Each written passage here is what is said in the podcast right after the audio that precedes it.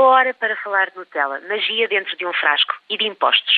O Império Italiano foi esta semana o alvo das preocupações ambientalistas da ministra francesa da Agricultura e do Ambiente. Ségolène Royal defendeu que deveríamos parar de comer este creme de chocolate e avalanche porque na sua composição, como na de outros produtos, existe óleo de palma. E a exploração deste ingrediente está a provocar a desflorestação intensa de várias áreas do planeta. Apesar deste não ser um ataque direto à Nutella, mas sim mais um cavalo de batalha da ex-mulher de Hollande pela defesa do ambiente, a fúria italiana não demorou a fazer-se sentir. As redes sociais preveram em defesa deste creme, de barrar, e uma ministra italiana chegou a ser fotografada a comer um crepe com Nutella. No meio de tanta paixão, a Nutella defendeu-se, garantindo a sustentabilidade da sua produção, e repescaram-se notícias antigas que davam conta de intenções de outros políticos franceses de aumentar os impostos sobre o óleo de palma, que nunca chegaram a avançar. E é afinal assim, de forma tão simples, que nascem alguns impostos. Entramos no campo da fiscalidade comportamental.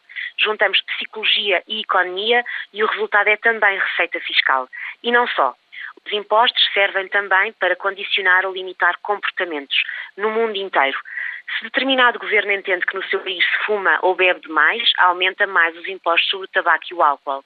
Se quiser limitar o consumo de combustíveis fósseis, por questões ambientais ou outras, agrava a fiscalidade que incide sobre a gasolina e o gasóleo.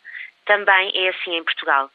A fiscalidade pode e deve ter outros objetivos, além da entrada da receita para os cofres do Estado. Os impostos que pagamos não devem servir apenas para alimentar a máquina, ainda que em tempos de crise esse seja o principal objetivo de qualquer governo. Se os contribuintes souberem por que e para que pagam os seus impostos, e sobretudo se eles forem bem aplicados e se tudo for bem explicado, provavelmente faloão pelo menos com mais empenho. Perante um dilema social nem sempre vence a perspectiva egoísta do contribuinte. A justiça e a utilidade da fiscalidade devem estar sempre presentes na hora de legislar, mas é preciso cuidado e considerar aspectos de natureza cultural e social. O que funciona em França e com os franceses poderá não ser o mesmo que funciona em Portugal ou nos Estados Unidos. E sem paternalismos, às tantas começam a surgir ideias de impostos sobre tudo e sobre nada e fazem-se experiências arriscadas ou absolutamente inúteis. O risco de fuga ao fisco está sempre bem presente.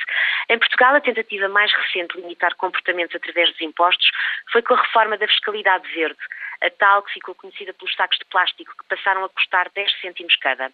A maioria dos consumidores adaptou-se, nasceu um novo negócio de sacos reutilizáveis, mas desconhece para já o impacto destas medidas no ambiente e na chamada economia verde. É que este pacote de taxas e impostos está longe de se limitar aos sacos de plástico. O que se passou com a taxa de carbono que pagamos sem saber sempre que vamos com o carro à bomba? Será que afinal esta fiscalidade verde serviu só para compensar a descida do IRS para algumas famílias? As reformas devem ser explicadas e deve sempre ser feito o seu balanço, sobretudo quando se mexe no rendimento disponível. Está na hora de conhecer o resultado da fiscalidade verde.